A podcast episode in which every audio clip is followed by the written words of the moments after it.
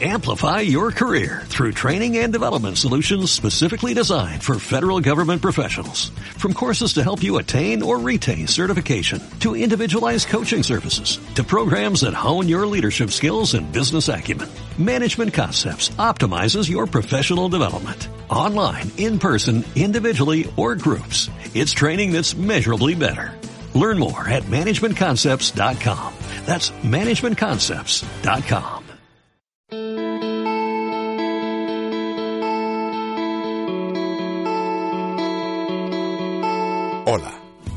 Bienvenidos a Casa sobre la Roca, Iglesia Cristiana Integral.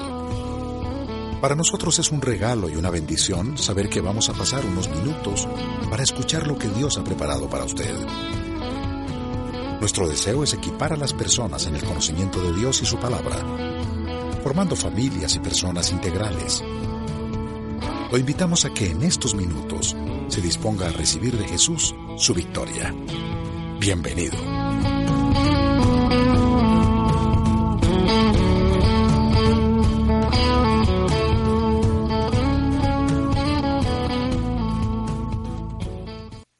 Título de la prédica para los que anotan se llama Haciendo la diferencia. Más adelante les diré el porqué del título, eh, por qué Dios me llevó a, a esta charla. Eh, vamos a tener también grupos después de, de la prédica, va a haber grupos, entonces para que estemos pendientes.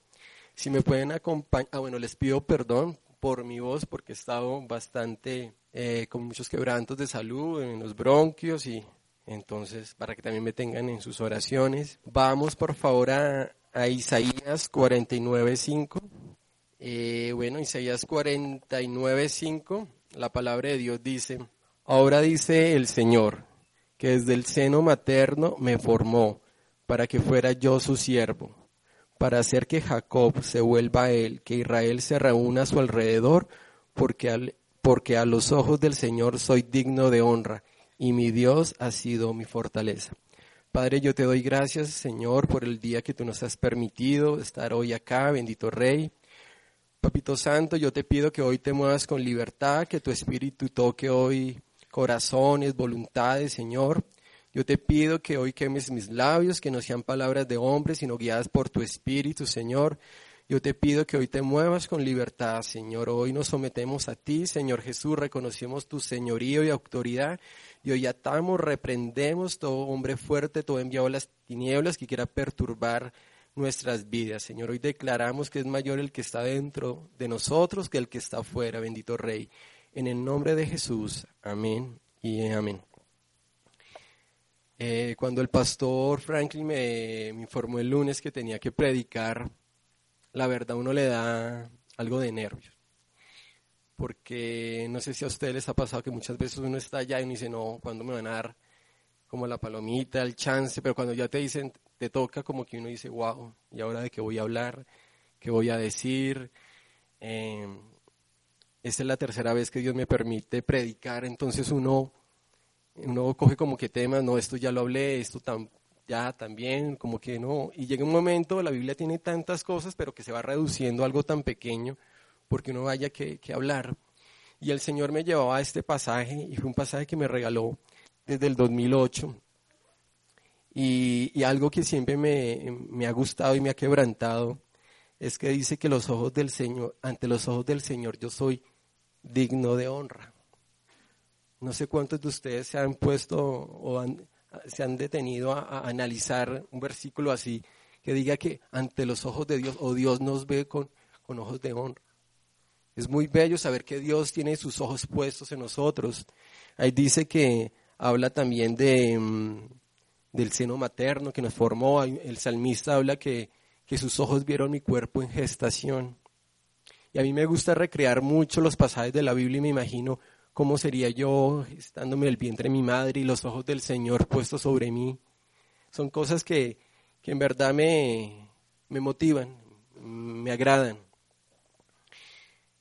Posteriormente le, le, decía a Dios, Señor, ¿qué quieres que predique? A lo cual el Señor orando con mi esposa eh, esa noche, el día anterior, me empezó a hablar de las cosas que eh, a comienzo de año me empezó a inquietar en mis devocionales, era muy recurrente lo que el Señor me venía hablando y días atrás el Señor volvió y me confirmó esta palabra. Entonces ya uno siente como la tranquilidad que es el Señor que está en medio de, esta prédica. Eh, como un primer eh, título, por decirlo así, tenemos un primer punto que es Dios está en la búsqueda de hombres como tú y como yo. Les pido por favor que me acompañen al libro de Primera de Corintios, capítulo 1, versículos 26, 29. Creo que ahí están apareciendo en pantalla.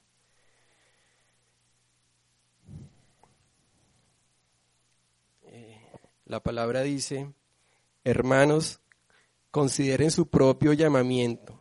No muchos de ustedes son sabios según criterios meramente humanos ni son muchos poderosos, ni muchos los de noble cuna. Pero Dios escogió lo insensato del mundo para avergonzar a los sabios.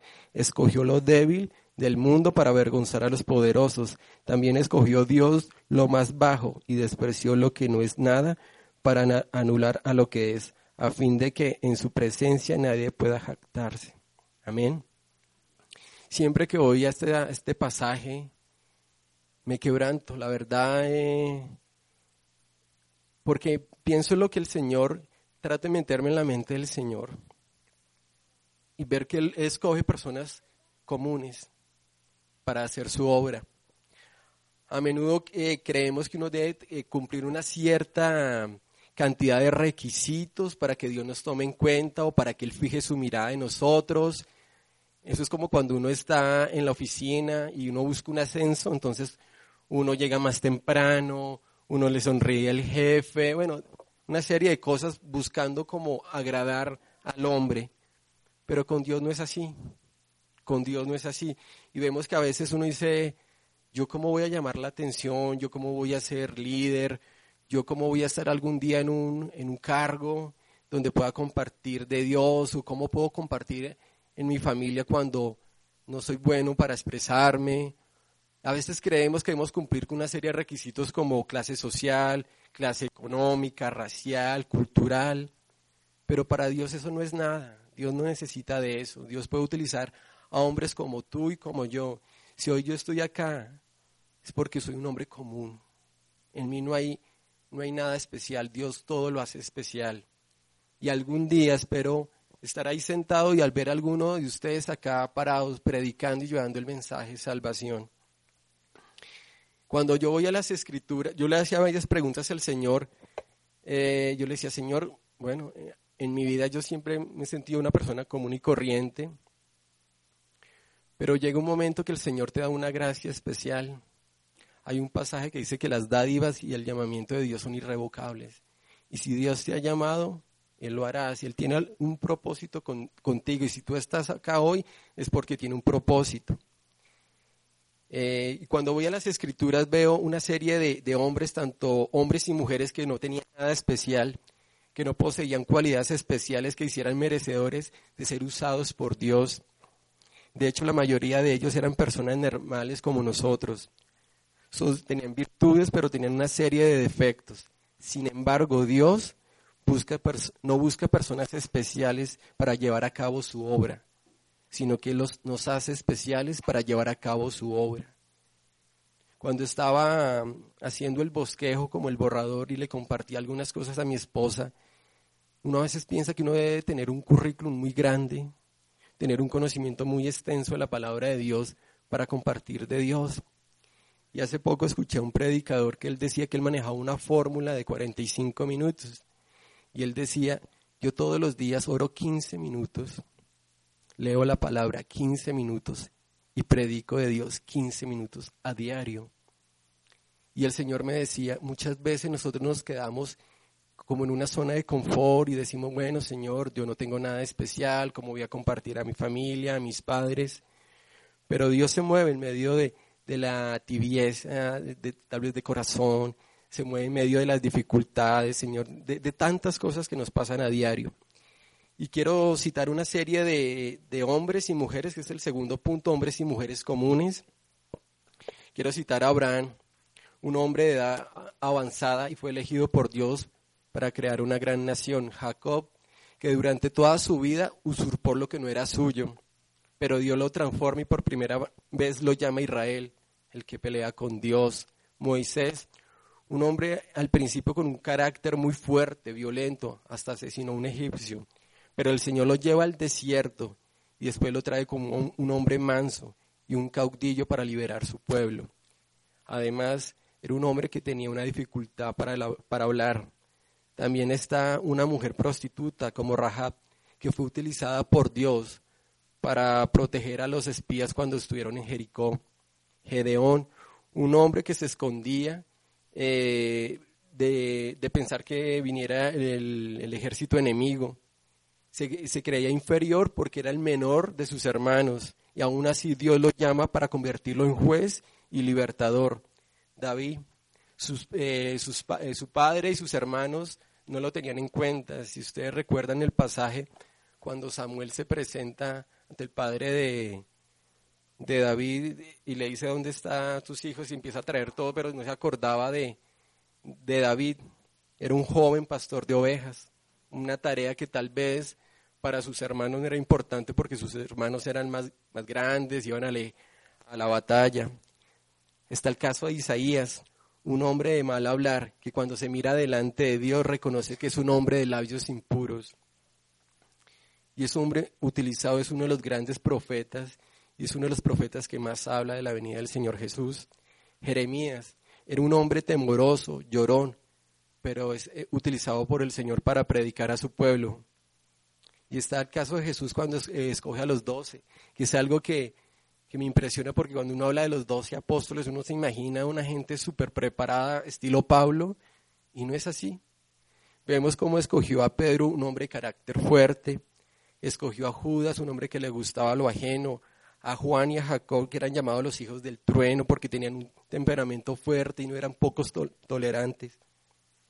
A Simón el celote, que tenía ideas revolucionarias, todas carnales, nada espirituales. Tomás, que era un hombre de poca fe. Mateo, que era recaudador de impuestos.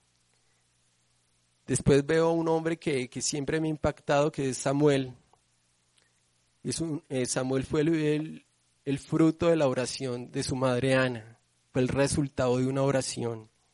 Y fue un hombre importante en el pueblo de Dios porque fue, cumplió el rol de juez, sacerdote, profeta, consejero.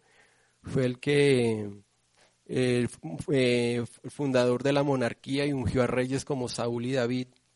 Y Nehemías, que era el copero del rey. Y sobre todo en, Nehemías es que más adelante me voy a centrar gran parte de, la prédica porque desde lo que les decía, desde el comienzo del año el Señor me venía hablando de hombres comunes, pero con, tareas grandes para el Señor, y uno de ellos es Nehemías. Em, un tercer punto es cómo hacer la diferencia. La diferencia parte y radica es de Dios. Si me acompañan al versículo, eh, de hecho, de los apóstoles, capítulo 13, versículo 26, la palabra de Dios dice, David después de servir a su propia generación, conforme al propósito de Dios, murió. Es un pasaje que también me ha, marcado mi vida porque siempre le digo a mi esposita que el día que yo parta de, este mundo, quiero que digan, este hombre me marcó o este hombre hizo algo por su generación hizo algo por su familia, por sus hijos, por su descendencia. Yo no sé ustedes, pero yo no quiero pasar por esta vida sin dejar una huella, un legado. No me lo permitiría y me daría esta pena con el Señor, porque el Señor nos ha llenado de dones, de talentos, para que se desperdicien eh, en la timidez o el temor eh, de no compartirlos a otros. El otro punto es que Dios tiene un propósito para nosotros y en una versión que encontramos con mi esposa, que no es la nueva versión, sino otra versión, encontramos en Proverbios 19, 21, algo que me gustó mucho, que decía, muchos son los planes en el corazón del hombre, pero son los propósitos del Señor los que prevalecen. Yo no sé ustedes, pero a mí muchas veces cuando uno llega a los pies del Señor uno empieza a tener sueños y propósitos, pero son más sueños de hombre para con sus, la sociedad, para el resto de los hombres. en el avanzar, en el caminar con el Señor, uno empieza a tener sueños, pero es del hombre para con Dios.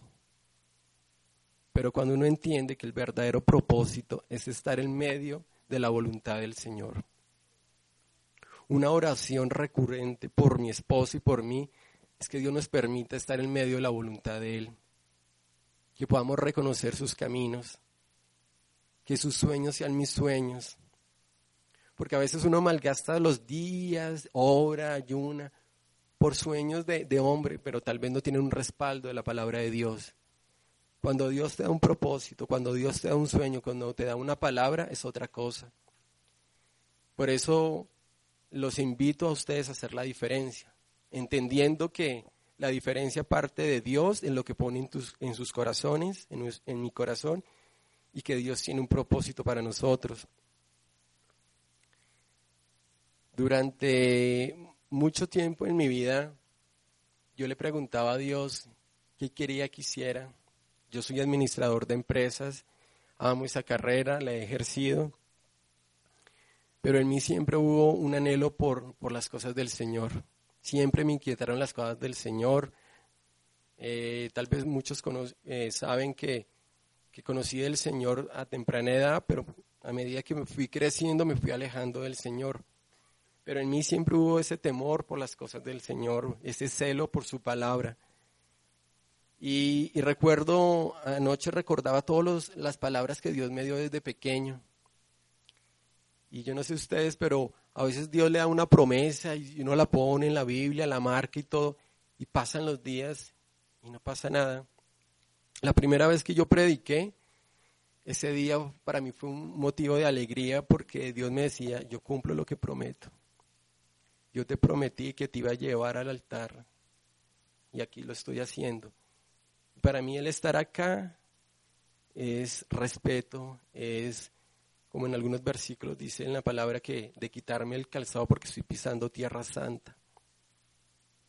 Siempre que vamos a hacer algo para el Señor, deténganse a pensar que lo que están haciendo es algo santo. Y por ello deben tener un corazón en manos santas. Deben tener un corazón purificado por el Señor.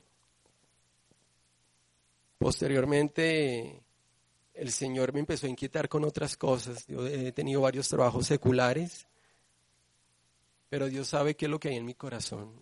El anhelo de servir en su obra. Eh, ayer le decía a mi esposa que a veces uno, uno sueña a veces, ay Señor, permíteme estar en un sitio donde el resto de las personas con las que yo trabajé sean cristianos. He estado trabajando en empresas de cristianos, en empresas con personas que no son cristianas.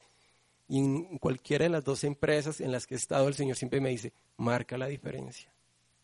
Haz la diferencia. Tienes que hacer la diferencia. ¿Y cómo se hace la diferencia? Teniendo intimidad con el Señor. Quiero citar ahora un punto eh, que es hombres llamados por Dios.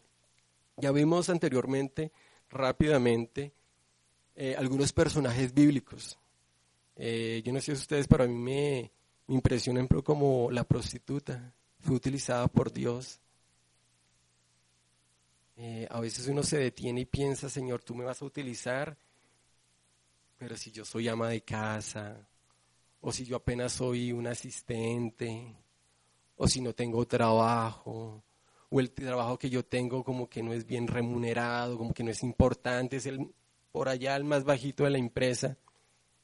Y uno se deja meter esas mentiras del enemigo. Y uno no cree que es capaz de ser merecedor de la gracia de Dios y que el Señor, como lo veíamos en Isaías, ponga su mirada en nosotros. Y como lo decía en Primera de Corintios, que en otra versión dice que de lo vil, de lo menospreciado, es que Dios saca a las personas. Con Dios todo se puede, amén. Santos de Dios, todo lo podemos en Cristo. Y vemos hombres como Samuel. Y Samuel siempre me ha impactado, sobre todo por, como les había mencionado al comienzo, porque él fue el fruto de la oración de su madre. Fue un hijo deseado, un hijo anhelado, pero fue un hijo consagrado al Señor. Siempre con mi esposa tenemos el anhelo de ser padres, y, el mayor anhelo que yo tengo es el día que, Dios me permita ser padre y tener mi hijo, en mis brazos es levantarlo y entregárselo a Dios, porque es del Señor, consagrarlo al Señor, porque es fruto de una oración, es fruto del deseo de unos padres. Quiero que vayamos a, a, centrarnos un momentico rápidamente en la vida de, del joven Samuel y ver rápido lo que era el contexto histórico en el cual se movía Samuel. Porque quiero hablar del contexto histórico. Porque así como Samuel, nosotros vivimos un contexto social muchas veces convulsionado. En los días de Samuel vivían tiempos convulsionados en Israel, la inmoralidad, la apostasía y el frecuente pecado estaban, sobre la tierra de Israel. El arca no estaba en Israel. El sumo, el sumo sacerdote de la nación, que era Eli, que ejercía una función vital en el pueblo, era un hombre perezoso, complaciente con sus hijos y permitió que sus hijos eh, dañaran el sacerdocio. Bajo esos hombres el sacerdocio se dañó, eran adúlteros, había fornicación. Si podemos ver el contexto, a lo, que lo quiero llevar a ustedes, es que a lo que se estaba sometiendo Samuel era un, ambiente hostil. Eh, y era complicado, era complicado para él, pero él permaneció firme en la palabra del Señor. Solo para que lo anoten, Primera de Samuel 2.12, Primera de Samuel 2 del 22 al 24 y Primera de Samuel del 2, 2 del 30 al 32 habla de todo aquello que les estoy resumiendo a ustedes, lo que era el contexto histórico y todo lo que, eh, lo perverso que llegó a ser el sacerdocio y como profanaban el templo de Dios. Pero una respuesta de Dios, y la respuesta de Dios la, encontramos en, en, Samuel, eso sí quiero que me acompañen, Samuel 3, 19 al 21, por favor.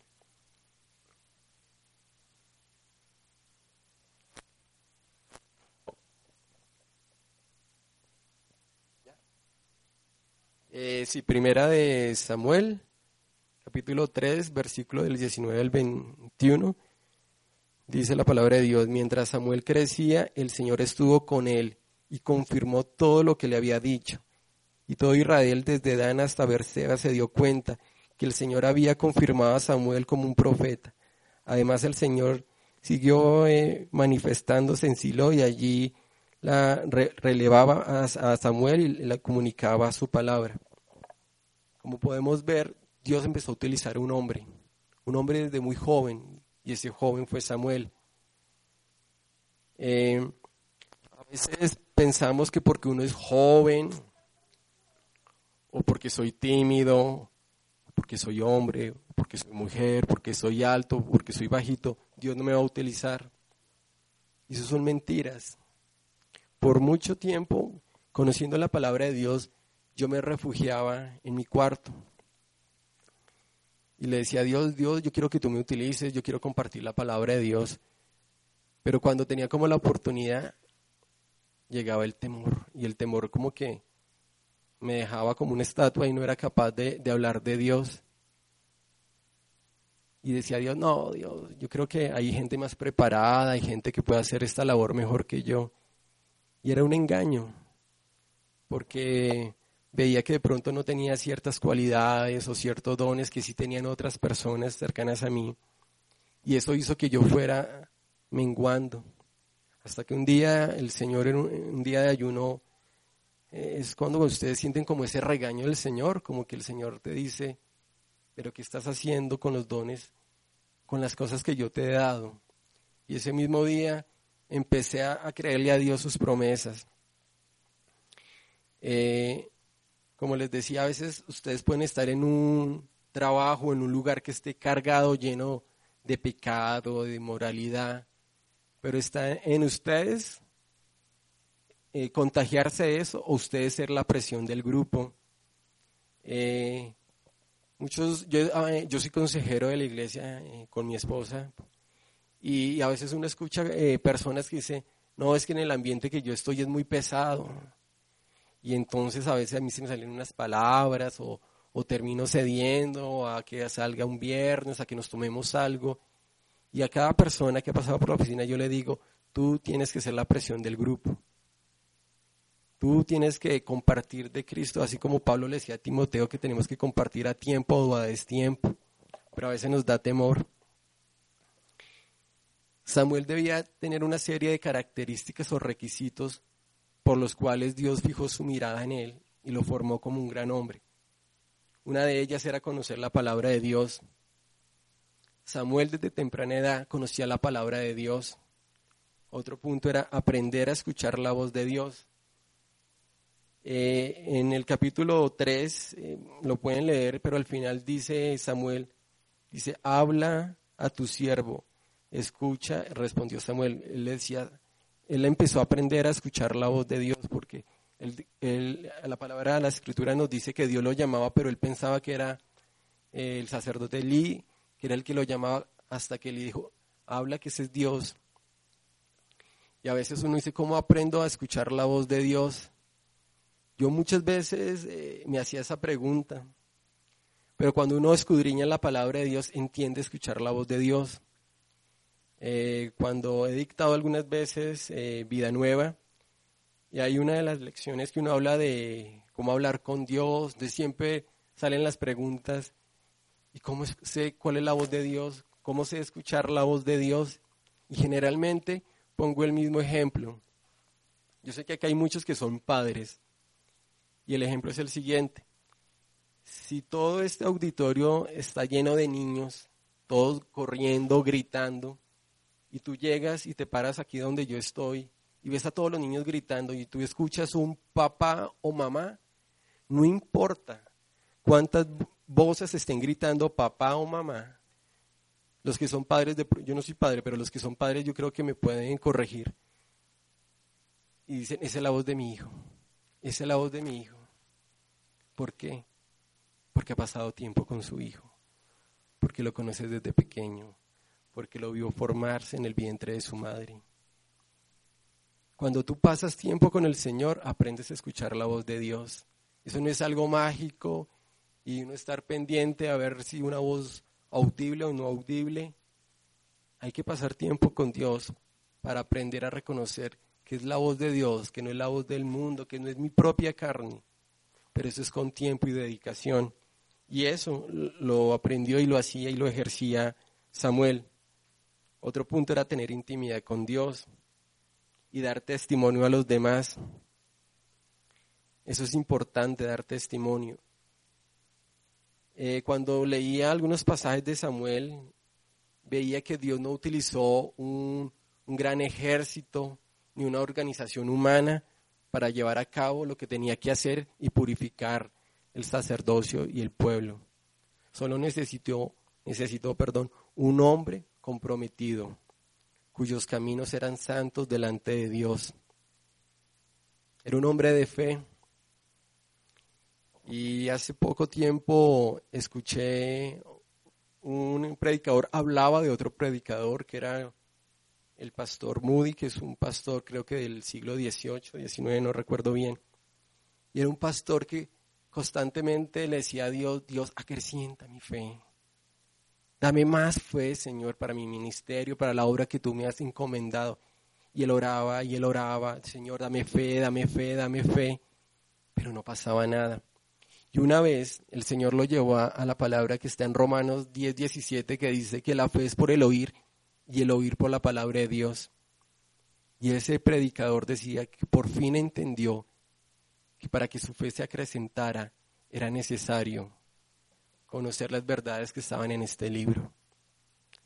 Si tú viniste hoy acá y tienes un dilema, estás atravesando por algunas inconvenientes y le estás pidiendo a Dios y ve que tu fe es tan pequeña y que no pasa nada, yo te invito a que escudriñes la palabra de Dios.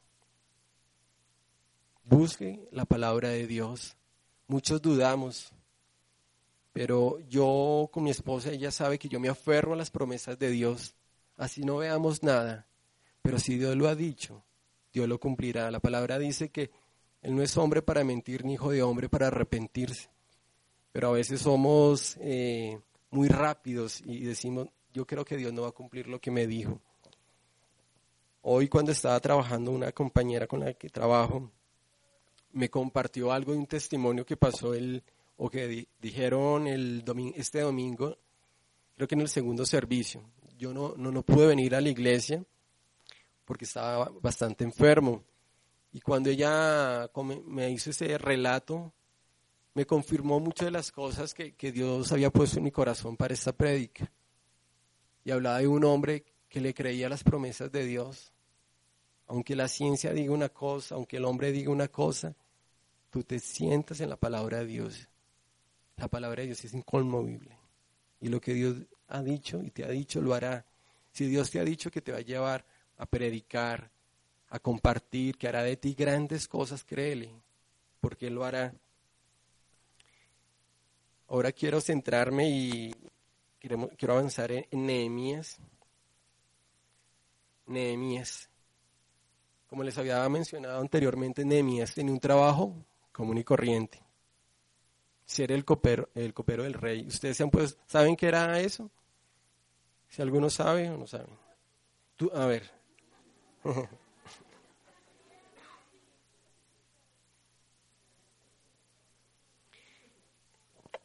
el copero del rey era aquel que tomaba el vino antes del rey para el rey era un, era un trabajo importante porque de él prevalecía su vida. O sea, si él se moría, el rey, bueno, no tomó ese vino y punto. Pero yo me, yo no sé, pero yo me pongo, yo me, detengo y digo, bueno, ese trabajo, estar siempre pendiente que le sirvieran el vino al rey, él lo probaba, si está bueno, ese lo al rey. Y ese era su trabajo. ¿Cuántos de ustedes pueden decir, es que yo tengo un trabajo que no nada que ver? eso como que no le aporto a, ni a la sociedad, o no es importante, mi familia se burla por ese trabajo. Yo no sé si eso pensaba Nehemías, posiblemente, especulemos. Pero aún así, con ese trabajo que él tenía, Dios lo utilizó. ¿Cuál fue la respuesta de Dios? Podemos, si me pueden acompañar por favor a Nehemías, capítulo 1, versículo del 1 al 5.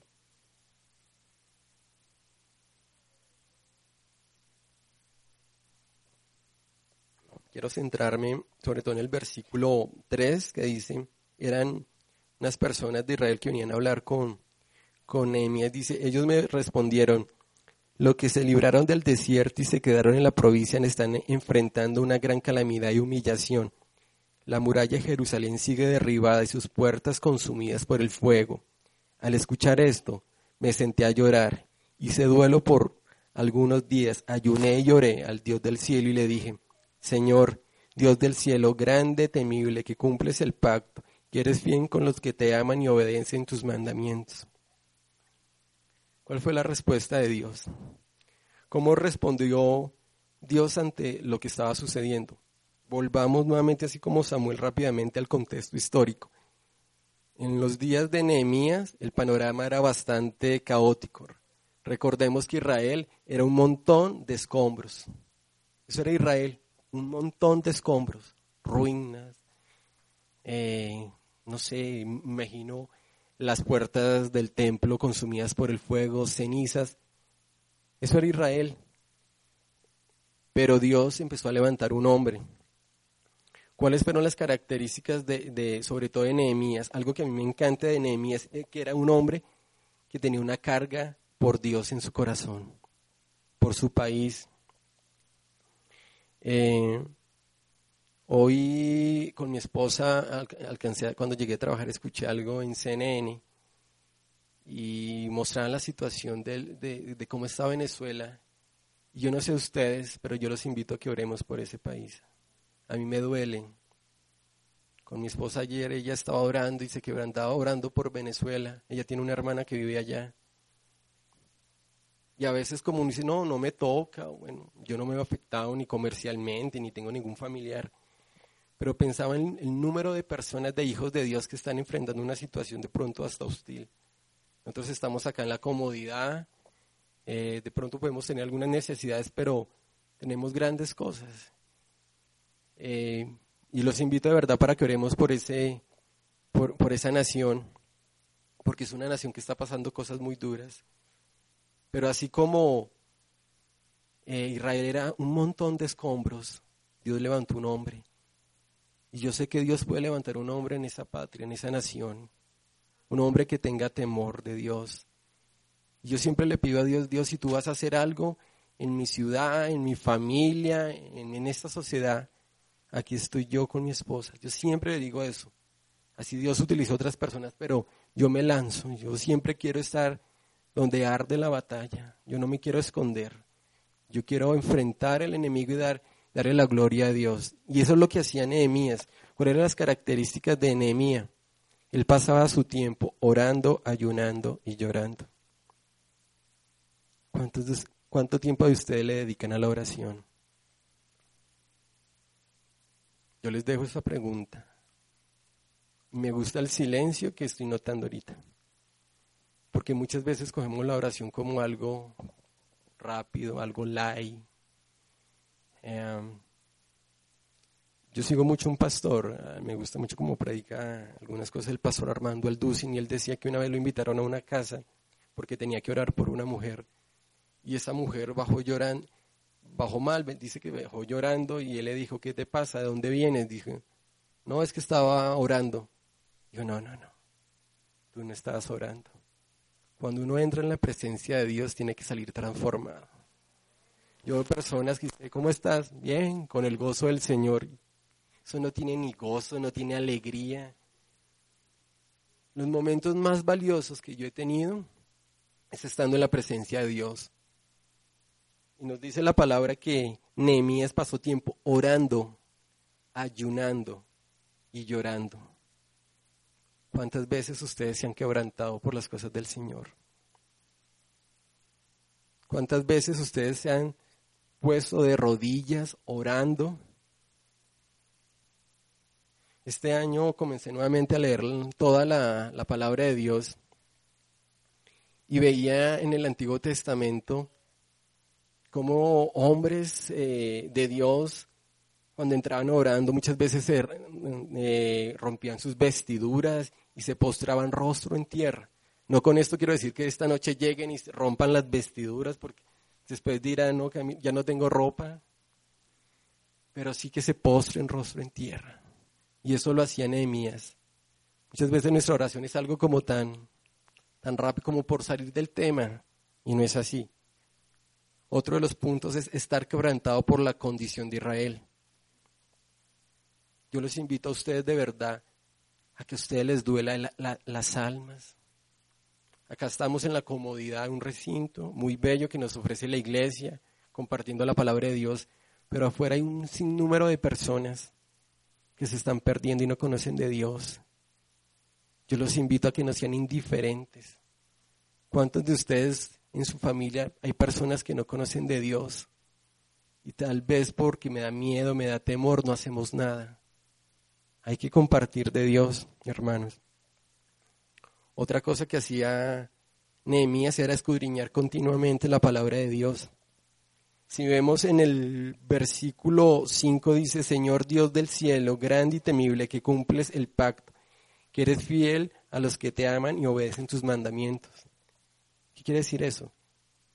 Que Nehemías era un hombre que escudriñaba la palabra, que conocía la palabra de Dios, que se atrevía a decirle, Dios, tú eres un Dios de pacto, y tú hiciste un pacto con Abraham, con Moisés sobre la tierra prometida, y ahorita es un montón de piedras. Él estaba reclamando promesas a Dios.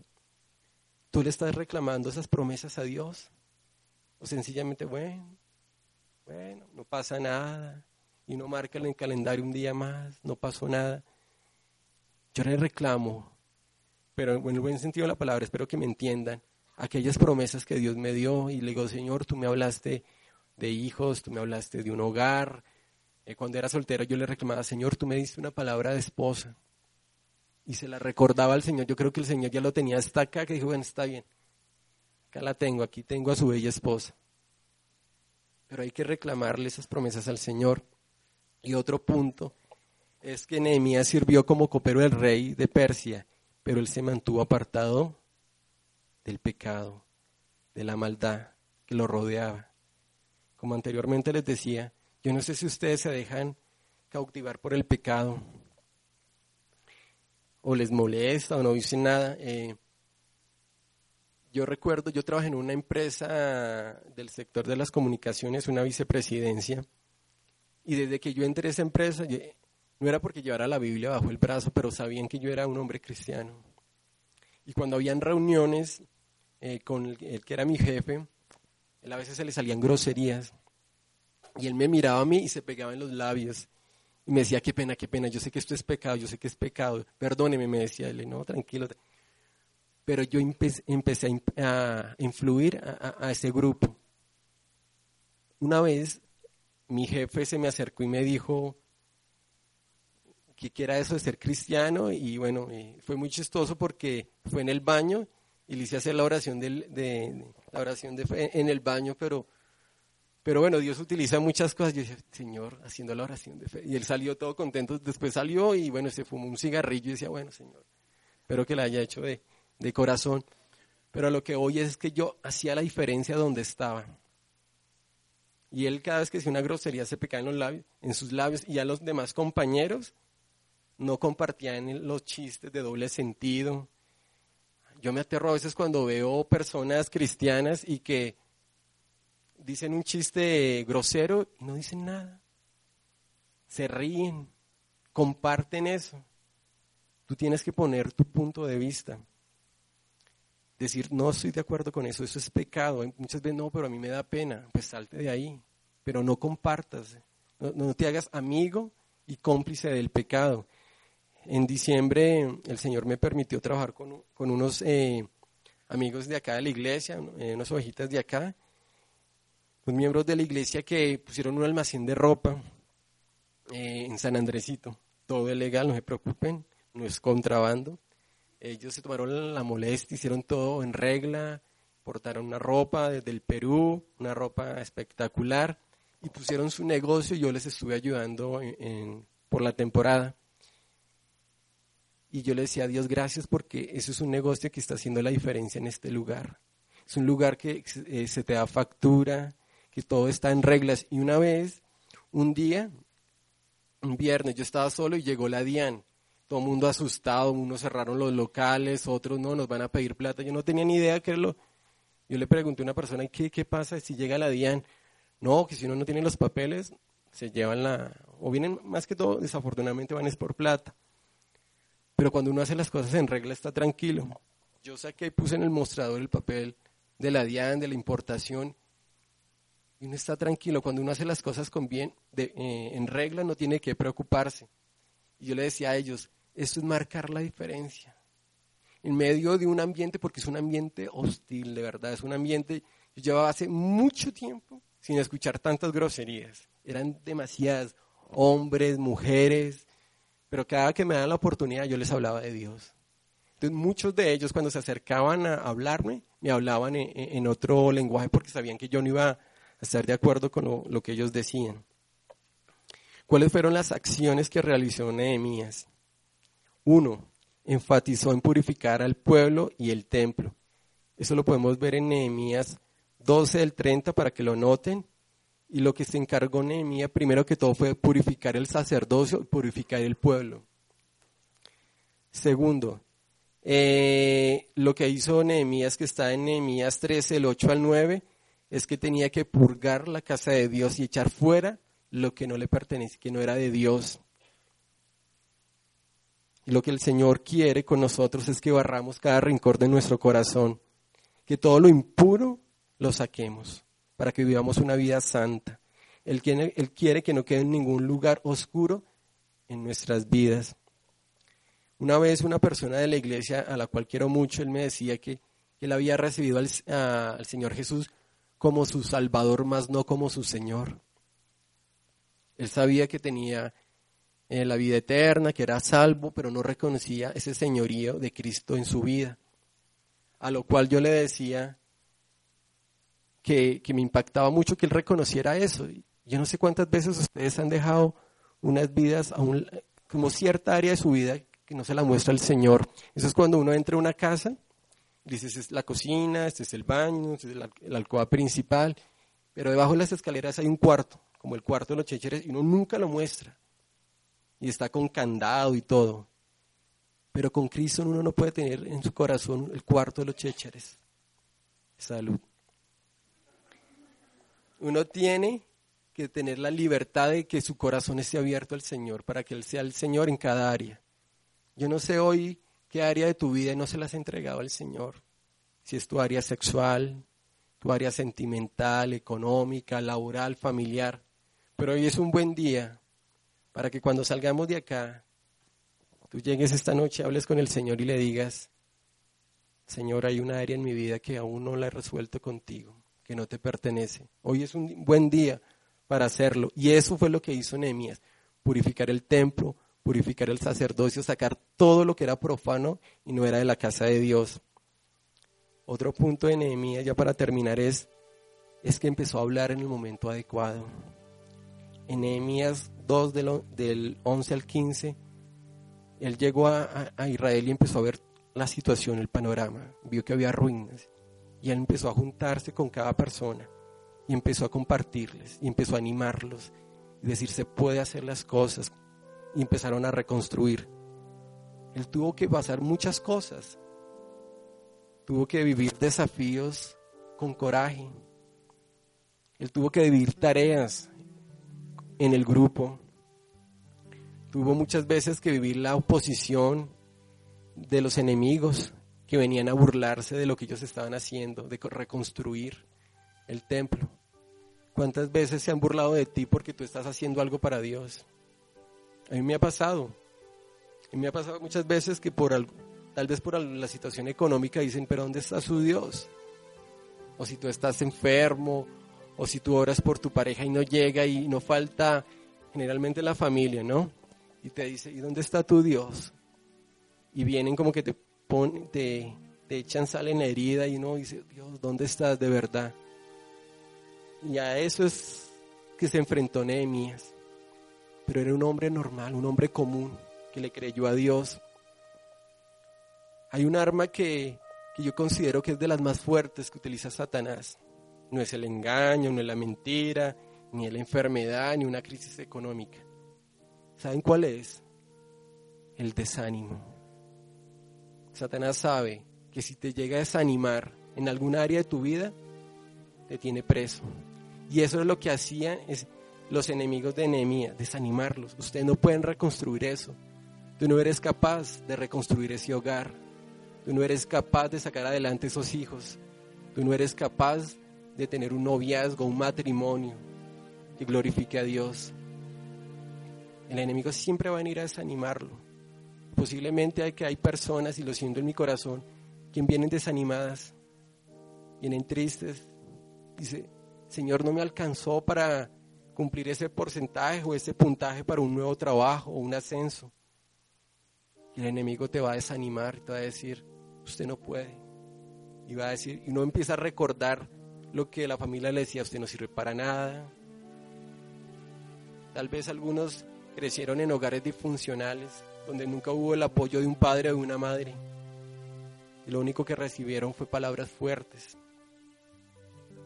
Ese era el caso de Nehemías, recibía ataques del enemigo, del desánimo. Pero yo los quiero llevar ya para terminar, porque ahorita tenemos reunión de grupos, es que se detengan a pensar de dónde tuvo esa autoridad Nehemías, de dónde sacó ese coraje para ir, para pedirle autorización al rey, permítame y deme unas cartas para ir a mi pueblo, a reconstruir mi pueblo, para hacer una tarea fundamental yo creo que el rey le dijo, pero usted es el copero. ¿Usted qué va a ser capaz de reconstruir? Usted no sabe ni cómo se reconstruyen unas murallas. Pero ¿cómo obtuvo Nehemías esta autoridad? Él no, no la recibió ni del rey, ni del sacerdocio, ni estudiando una escuela bíblica. No con esto quiero decir que no, no debemos prepararnos.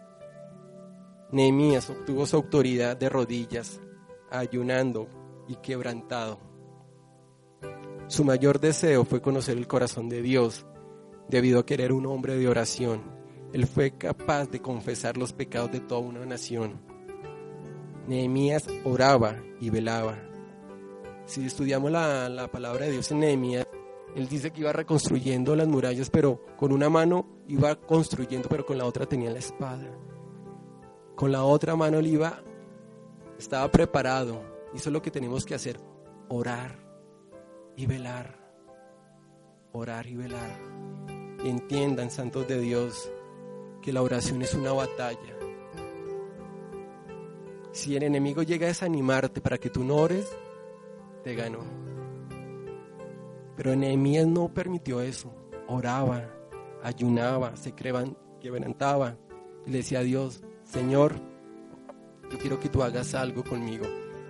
Yo quiero ser partícipe de la reconstrucción de ese pueblo porque es mi pueblo.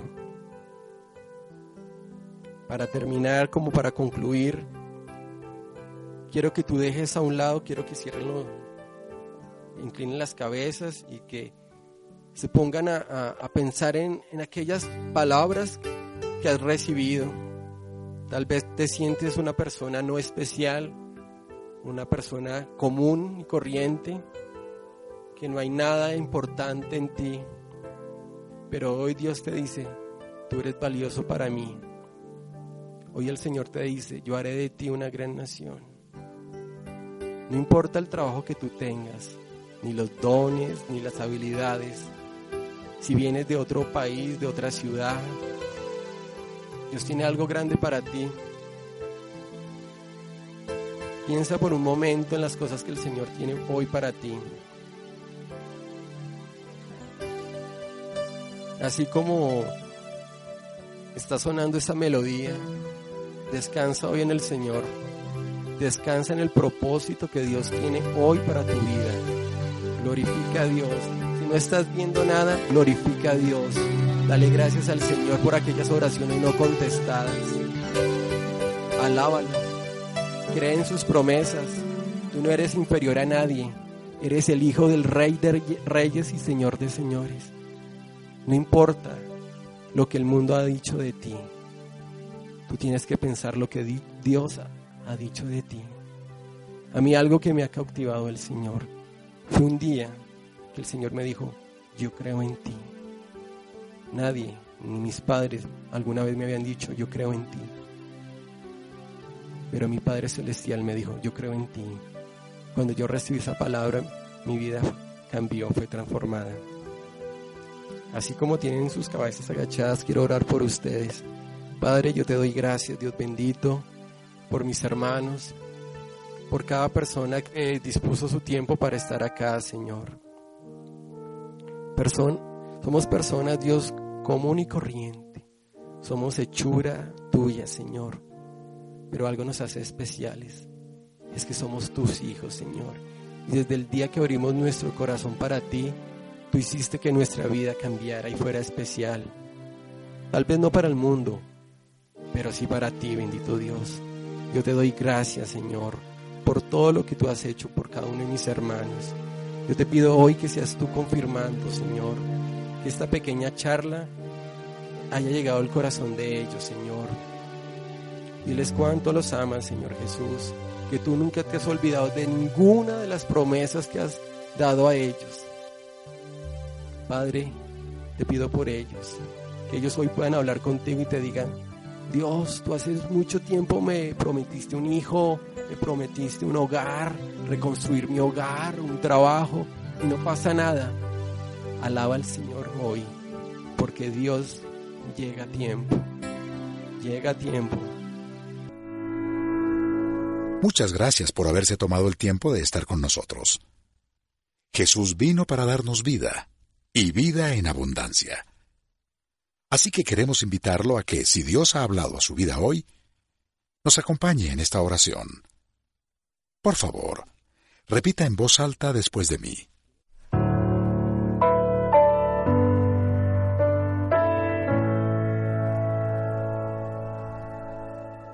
Amado Jesús, te doy gracias. Reconozco que soy pecador, pero también reconozco que tú, Jesús, eres Dios.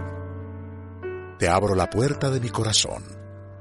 Haz de mí la persona que tú quieres que yo sea te recibo ahora mismo como mi Señor y mi Salvador. En Cristo Jesús. Amén.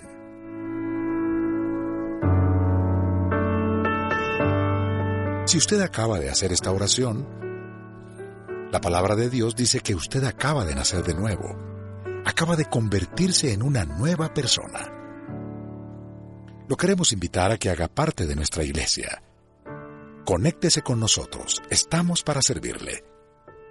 En Casarroca somos una iglesia de amor y será para nosotros un privilegio poder hacer parte de su nueva vida. Una vida llena de las bendiciones de Dios para usted. Por favor, llámenos, escríbanos o visítenos en www.casarroca.org. Seguimos en contacto.